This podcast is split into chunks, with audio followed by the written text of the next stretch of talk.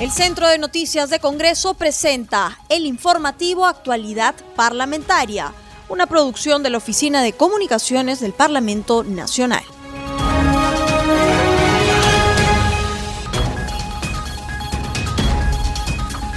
¿Cómo están amigos? Bienvenidos al programa Actualidad Parlamentaria, una producción de CNC Radio El Congreso. Este programa se transmite en las regiones de Apurímac, Radio Inca Tropical, en Ayacucho, Radio El Pueblo, en Huánuco, Radio Chalon Plus, en Junín Chanchamayo, Radio Visión 1070 FM, en Pasco, Corporación del Centro de Cerro de Pasco 96.1 FM, en Puno, Radio TV HFG. Los saluda Rómulo Vargas y los acompañaré en esta jornada informativa.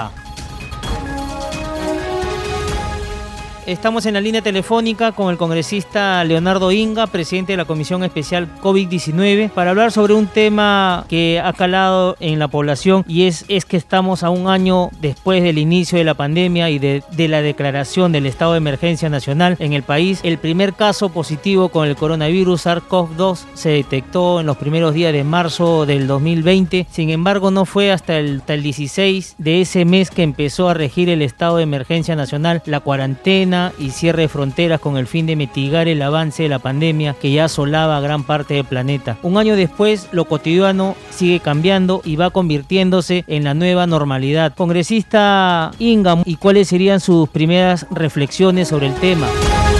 Efectivamente, el día de hoy hemos cumplido un año ya de la declaratoria de emergencia nacional en nuestro país por la el COVID, por COVID-19 y bueno, lo que desde el Congreso de la República lo que hemos hecho y esta comisión especial de seguimiento de emergencias es justamente acompañar las diferentes acciones realizadas desde el Ejecutivo, pasando por el tema de el apoyo al personal de salud. Eh, recordarás en, los, en la primera ola esta falta y esta necesidad que se tenía de, de EPPs, eh, el tema del oxígeno, que hemos estado constantemente viendo el tema. Desde el Congreso sacamos una norma que, que permite el uso del oxígeno medicinal al 93% de pureza, que rige para que puedan el Ministerio de Salud pueda ser el ente rector para el mantenimiento de las plantas de oxígeno que se han masificado a nivel nacional eh, y poder tener una contención allí en, los establecimientos de salud con una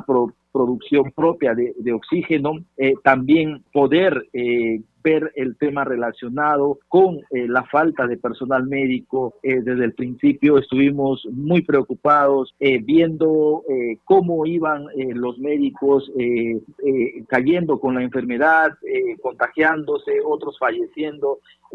Esta este seguimiento para el traslado de los médicos al inicio de la pandemia que se hacía dificultoso. Allí debemos sumar nuestros, nuestros esfuerzos, ver que exista la posibilidad de tener especialistas a lo largo y ancho de nuestro país, que es lo que tanto se necesita, que se pueda tener personal médico en óptimas condiciones, bien, bien remunerado, y con estabilidad eh, laboral que tanta falta hace en el sector y de igual forma la infraestructura que también es necesaria y en lugares eh, donde eh, la infraestructura de salud es, lamentable, es calamitosa, se debe reforzar allí, se debe tener una, mayor presencia del Estado en el, sector para poder eh, justamente tener preparada esa primera línea de contención de la pandemia que no ha funcionado en nuestro país, el primer nivel de atención fuerte y que puedan los gobiernos regionales atender a esa primera línea. Congresista Inga, ¿cómo analizar el proceso de las vacunas en nuestro país? ¿Hay una esperanza porque han llegado al Perú cerca de 300.000 dosis de la vacuna del laboratorio Sinopharm? Esto ha sido el 7 de febrero. Ha marcado un punto de partida del esperado proceso de inmunización para permitir a los peruanos se pueda vencer el coronavirus, pero se habla de contratos, pero no hay nada concreto, congresista Inga, ¿qué hacer en ese sentido? Bueno, sí, este, tenemos eh, las vacunas de Sinopharm que ya llegaron a nuestro país, un millón de, dosis, como le indicaste, la primera eh, fue de 300 mil y la segunda de 700 mil. Eso era el contrato que se tenía con Sinopharm. El otro contrato todavía no está firmado, no está este, concretizado. Esperemos que se puedan dar en las condiciones que desde el Congreso hemos exigido que se cumplan los procedimientos necesarios y los permisos necesarios acorde a la normativa que exige eh, justamente el compromiso de las farmacéuticas de brindar información referente a sus ensayos de tercera fase, a la evolución de estos, así como también a las buenas prácticas de manufactura. Entonces, eh, creo que eh, se tiene que avanzar en el proceso de vacunación. El esfuerzo del Ministerio de Salud tiene que estar enfocado en la vacunación en sí, Creo que el tema de la cadena de frío ya lo estamos superando. Necesitamos reforzarla sí. Eh, hay un contrato que está eh, por entregarse, me parece que con, con UNICEF, alrededor de 1.100 congeladores para el interior del país. Tengo entendido que ya llegó a nuestro país y que está próximo a entregarse. Y hay una contratación mayor de refrigeradoras y congeladores que deben llegar a mediados de año que va a servir para reforzar y potenciar también nuestra cadena de frío. Entonces, creo que la cadena de frío se va a ir ajustando a medida que van llegando las dosis de vacuna, pero es importante tener estas, estas vacunas eh, ya en el país eh, de forma más masiva. Es, es importante ello y el esfuerzo del gobierno tiene que estar centrado en la adquisición de las vacunas y en implementar un adecuado proceso de vacunación, creo que ese tiene que ser eh, en los ejes fundamentales que se pueda tener en esta lucha contra la pandemia, ¿no? Congresista Inga, usted y, sus colegas de la Comisión Especial COVID-19 estuvieron el día de ayer en, en. ¿Qué pudo observar? ¿Qué análisis han hecho referente a la visita que han realizado?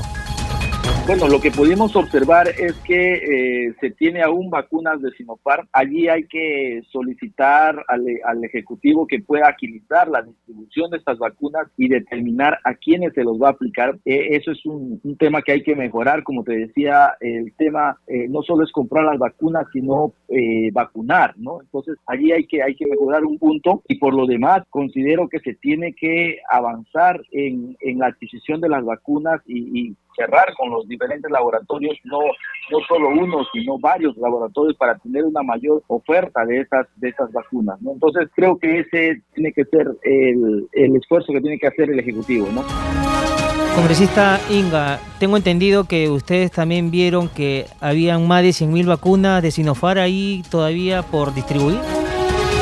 Sí, efectivamente está allí las, las vacunas, eh, 100.000 vacunas de Sinopar, era lo que te comentaba, que hay que eh, eh, determinar con rapidez a quiénes se va a vacunar. Es un tema que está separado para personal médico que atiende en, privados, tengo entendido. Los diferentes colegios médicos han solicitado la vacunación de ese personal y en eso están trabajando. Entonces, eh, creo que eso hay que hacerlo con más rapidez. Ahí está el cuello de botella para determinar quiénes deben ser vacunados y avanzar con mayor eh, rapidez este el tema de vacunación, ¿no? Congresista Inga, ¿y cree usted que ya sea necesario que entre a tallar ya el empresariado para poder traer las vacunas y se pueda vacunar como debe ser a toda la población? Se tiene que hacer el mayor de los esfuerzos en traer pronto la vacuna, esa debe ser una de las prioridades, ¿no? Y en ese sentido, congresista, ¿cree usted que el empresariado pueda hacer ese trabajo ya que el Ejecutivo no se da abasto? Considero que el empresariado puede participar, hay que tener eh, bastante prudencia en las negociaciones. Nosotros desde el despacho, desde mi despacho, estamos proponiendo la creación de un fondo mixto donde que los privados puedan participar y puedan tener eh, la facilidad de poder disponer de las vacunas lo más pronto posible para su personal, porque tenemos entendido que muchas de las empresas eh, están dispuestas a vacunar a su personal para poder garantizar el tema de producción de las mismas. Entonces, creo que eh, debemos buscar un equilibrio, como siempre dije, entre la salud y la educación y permitir que los privados entren a un fondo para adquirir vacunas, creo que es una medida saludable, ¿no? Congresista Inga, y en ese sentido, ¿cómo va el tema del pago a los trabajadores de la primera línea de salud? Bueno, hasta donde tenemos entendidos, eh, se va dándose de forma regular. Hay algunas, algunos temas de contratos que han sido, que están venciendo, algunos hasta el mes de marzo, que se espera que pueda darse de forma más prolongada y se pueda tener eh, pronto una, una mejor distribución de estas plazas a nivel nacional y se pueda eh, enfrentar a, la, a esta segunda ola con el personal adecuado, contratado y que se tenga esa estabilidad, ¿no? Congresista, y en ese sentido también hablaron cómo está el tema de la falta de las camas UCI, el oxígeno, si ya se está normalizando al interior del país. El tema del oxígeno se tiene una, pequeña merma la, de la, del consumo, lo que aparte de que se ha aumentado la oferta, esto hace una disminución sustancial en la necesidad de oxígeno. El tema de las camas UCI tenemos un gran cuello de botella que es el personal médico, que no tenemos especialistas para atender más camas UCI. Esto es una realidad que vive el, que vive el país. Se tiene que capacitar personal, se tiene que ver de qué forma podemos suplir la carencia de personal especialista para UCI y esto en muchas de las regiones eh, se están dando abasto con personal o con médicos generales o con personal eh, eh, de enfermería que atiende a, a camas UCI y puede y que ha hecho ese, ese sacrificio, ese, ese denodado esfuerzo de poder atender más camas de lo que reglamentariamente podían, ¿no? Congresista Inga, en estos momentos hay una problemática que se ha tornado con la paralización del transporte interprovincial. Están bloqueando las carreteras del país y las empresas que están brindando el servicio de hacer llegar el oxígeno a las regiones no pueden ingresar. ¿Qué se puede hacer en ese sentido? El gobierno tiene que entrar a tallar ahí para que se pueda desinflar este tema y pueda dialogar también con los señores empresarios que hacen el servicio de, de buses el tema del transporte no solo es el del transporte de pasajeros, sino también el de carga. En varias partes del país se han presentado bloqueos que dificultan la llegada de oxígenos a diferentes establecimientos de salud. Y no solo ello, por ejemplo, en Cenares se tienen más de 1.100 equipos de paracaídas de frío que son destinados al interior del país. Son estos congeladores que, funcionan con energía solar que deben ser distribuidas, que en este momento se encuentran eh, paralizadas esta distribución por el paro de transportistas justamente que se necesita con urgencia esta, estas, estas congeladoras para garantizar las cadenas de frío al interior. Entonces, creo que el Ejecutivo debe actuar de forma inmediata, solucionar y escuchar a los transportistas eh, eh, si bien es cierto, como, como diferentes sectores en el país tiene demandas de embalsadas, de, gestiones anteriores que se ha venido eh, decantando eh, en, estas, en estas paralizaciones, pero necesitan ser escuchadas, necesitan tener una ruta de solución, de salida juntos. Eh, a veces no es factible en el corto plazo cumplir todas sus demandas, pero considero que se tiene que escuchar y sobre todo tener un plan para llevar a cabo estas, estas acciones que busquen al final eh, el beneficio tanto de ellos como de la población en general, pero eh, yendo eh, a pasos y sobre todo buscando consolidar que estas demandas sean atendidas, ¿no? Congresista Inga, muchísimas gracias por estas reflexiones a un año de la pandemia COVID-19. Muchísimas gracias por haber estado con nosotros en el programa Al Día con el Congreso de CNC Radio. Gracias a ti, Rómulo. Un valor.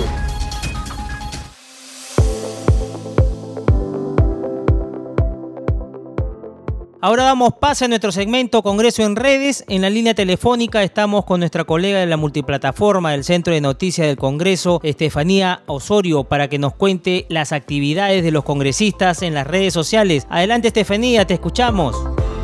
Gracias Rómulo por el pase. Hoy es miércoles 17 de marzo del 2021 y vamos a conocer algunas publicaciones de los congresistas en las redes sociales. Sin antes mencionarles un caluroso saludo a todos los que nos escuchan de todas las regiones del país. El Congreso de la República, mediante sus redes sociales, informa que por disposición de la presidenta del Legislativo, Mirta Vázquez Chiquilín, visita las sesiones del Pleno Virtual que se realizarán los días jueves 18 y viernes 19 de marzo a partir de las 9 de la mañana.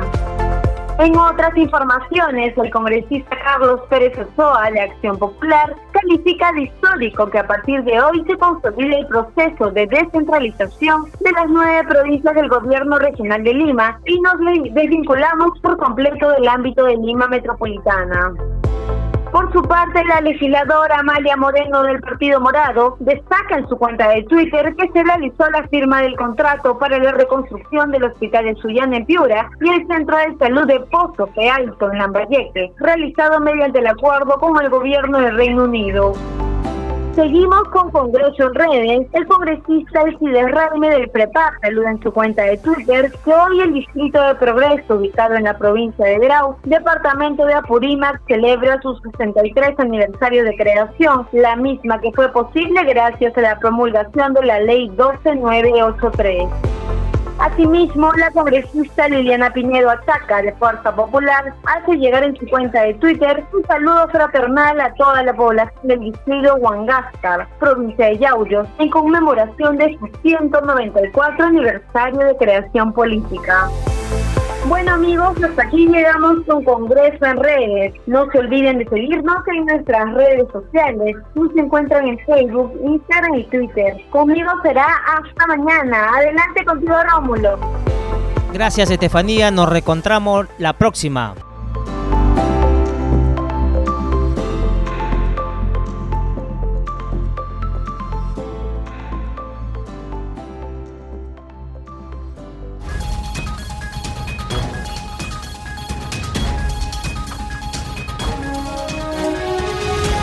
Continuamos con el programa y nos atiende la congresista Arlet Contreras, integrante de la Comisión de la Mujer y la Familia, para hablar con ella sobre diversos temas de la coyuntura parlamentaria y actualidad. Y antes de ir a los temas de fondo, congresista, hoy se cumple un año el estado de emergencia decretada por el gobierno ante la ahora ya pandemia COVID-19. ¿Qué reflexiones podríamos hacer sobre esta enfermedad que ya será parte de nuestra convivencia hasta que se logre una vacuna eficaz para contrarrestarla? Definitivamente cumplimos un año en medio de esta crisis sanitaria, esta crisis pandémica, que nos ha dejado mucho dolor, pero también mucho aprendizaje. Y aún cuando no hemos superado el virus, sabemos que todos los peruanos y todas las peruanas estamos haciendo el máximo esfuerzo para poder eh, sobrevivir en medio de esta pandemia y en medio de tantas necesidades que han quedado al descubierto en esta situación. Entonces es importante que nos sigamos llenando de mucha fuerza, de mucha esperanza y de muchas ganas para salir adelante. Yo sé que muchas familias están pasándola realmente muy mal en medio de tantas necesidades y han quedado evidenciadas todas las deficiencias que tiene eh, nuestro Estado peruano en nuestro sistema de salud. Más es importante que nos mantengamos unidos, unidas y que hagamos todos unión fuerza para salir de esta situación con vida, sanos y además también recuperados y superando lamentables pérdidas. Así es, congresista Contreras, ojalá que poco a poco, como usted muy bien indica, volvamos a la normalidad, ojalá así sea. Y cambiándole de tema, congresista Contreras, ayer en la Comisión de la Mujer solicitaron una justa clasificación socioeconómica de los programas que brinda el MIDIS. ¿Qué balance podríamos hacer sobre la visita de la ministra de la Mujer a la comisión que usted integra?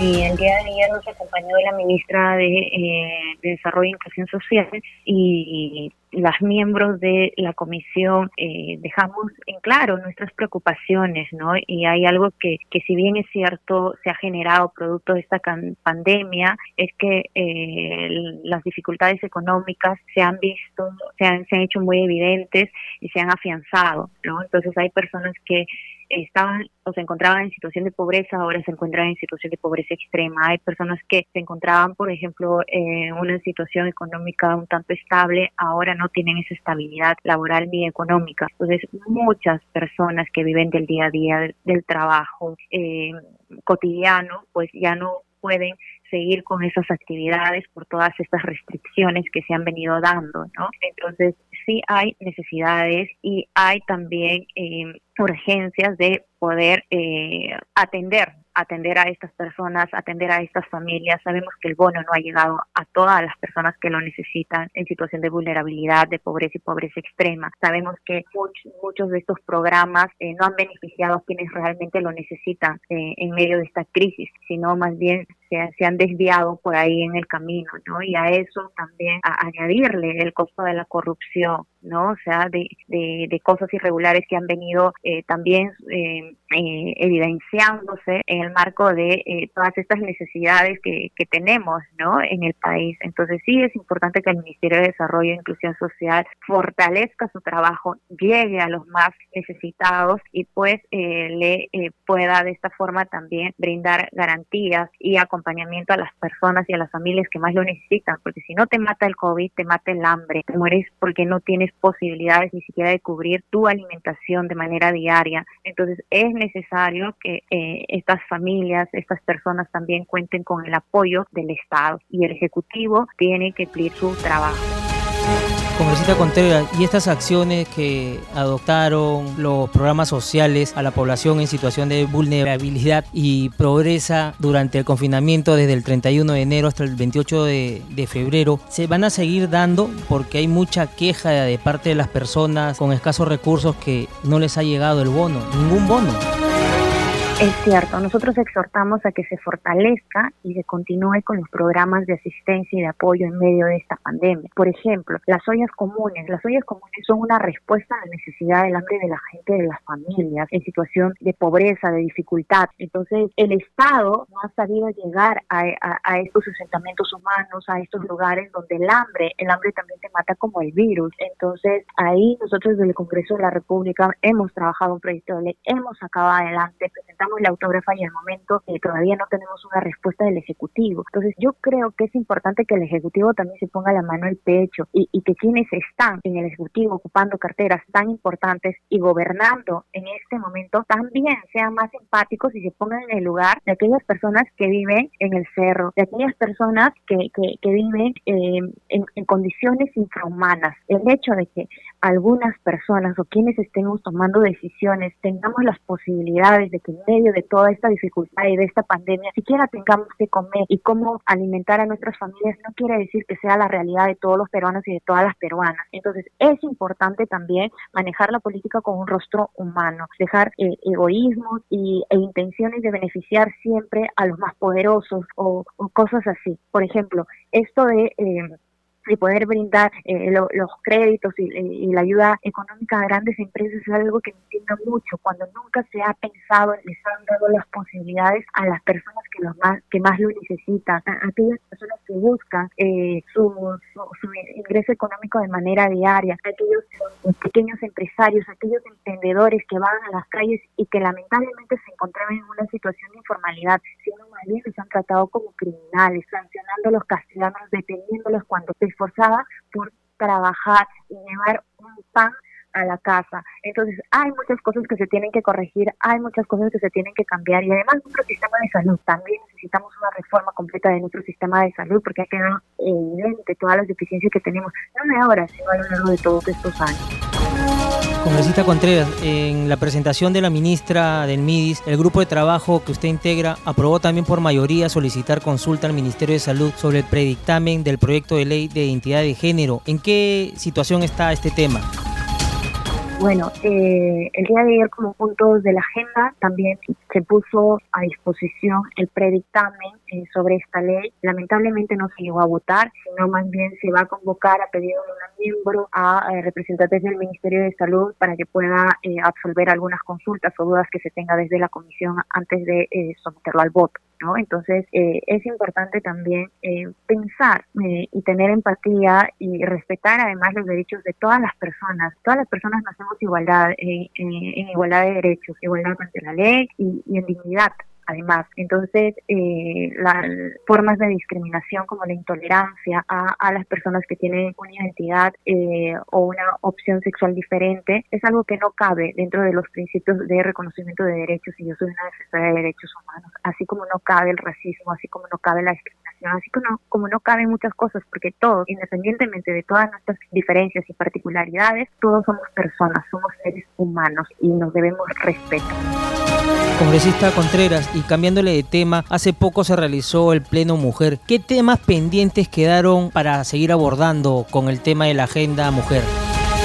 Romo, lo hemos eh, logrado esta segunda convocatoria de Pleno Mujer y yo les agradezco mucho a ustedes, a ti, a este espacio, porque siempre hemos podido abordar y tocar este tema que resulta sumamente importante y es que sabemos que en medio de esta pandemia la violencia no se ha detenido, sino más bien se ha venido incrementando y que muchas víctimas han estado en confinamiento con sus agresores sin posibilidad de eh, poder ser rescatadas, de poder tener algún tipo de ayuda o atención. Entonces, este también es un problema álgido, no de ahora, no no que cumple un año como la pandemia por, el virus COVID, sino en realidad de toda una vida, ¿no? Entonces es importante también este, seguir trabajando, bueno, desde mi despacho, mi persona como impulsora de la Agenda Mujer, eh, creo que nos sentimos muy orgullosos y muy orgullosas de haber logrado sacar adelante también iniciativas eh, legislativas importantes. Hemos sacado eh, nueve en, el pleno anterior, también sacamos otra cantidad de, leyes a favor de las mujeres y en realidad tenemos un cúmulo de leyes que van a venir favoreciendo a las mujeres,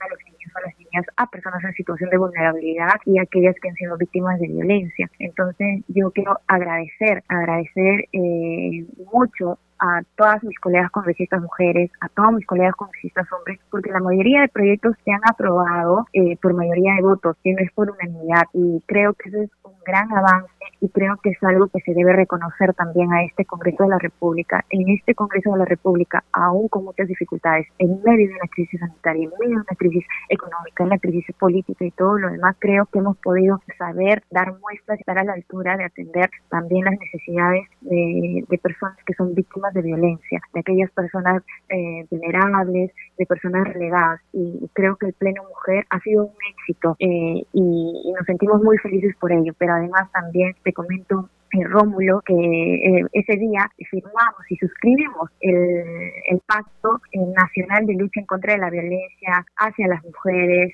y por el pleno ejercicio de eh, nuestros derechos. Esto ha sido posible mediante un trabajo conjunto desde mi despacho con el Acuerdo Nacional, liderado por el secretario ejecutivo, el doctor Max Hernández, y los tres representantes de los tres poderes del Estado, Ejecutivo, Legislativo y Poder Judicial, han suscrito este pacto de compromiso. Entonces, eh, es importante porque eh, ya tenemos una herramienta, un instrumento y es histórico porque nunca hemos tenido un documento de más alto nivel para comprometer a los poderes del Estado eh, en la lucha en contra de la violencia hacia las mujeres. Entonces creo que este 8 de marzo ha sido eh, bastante exitoso. Lamento que eh, de repente esto no se haya difundido más o los medios de comunicación, otros medios de comunicación no hayan prestado especial atención. Sabemos que estamos en medio de una, de una coyuntura bastante complicada, pero creo que estos temas son importantes y por eso yo te vuelvo a agradecer el espacio, Rómulo. Tenemos el acuerdo, tenemos el Pacto Nacional por el Acuerdo Nacional, integrado por los tres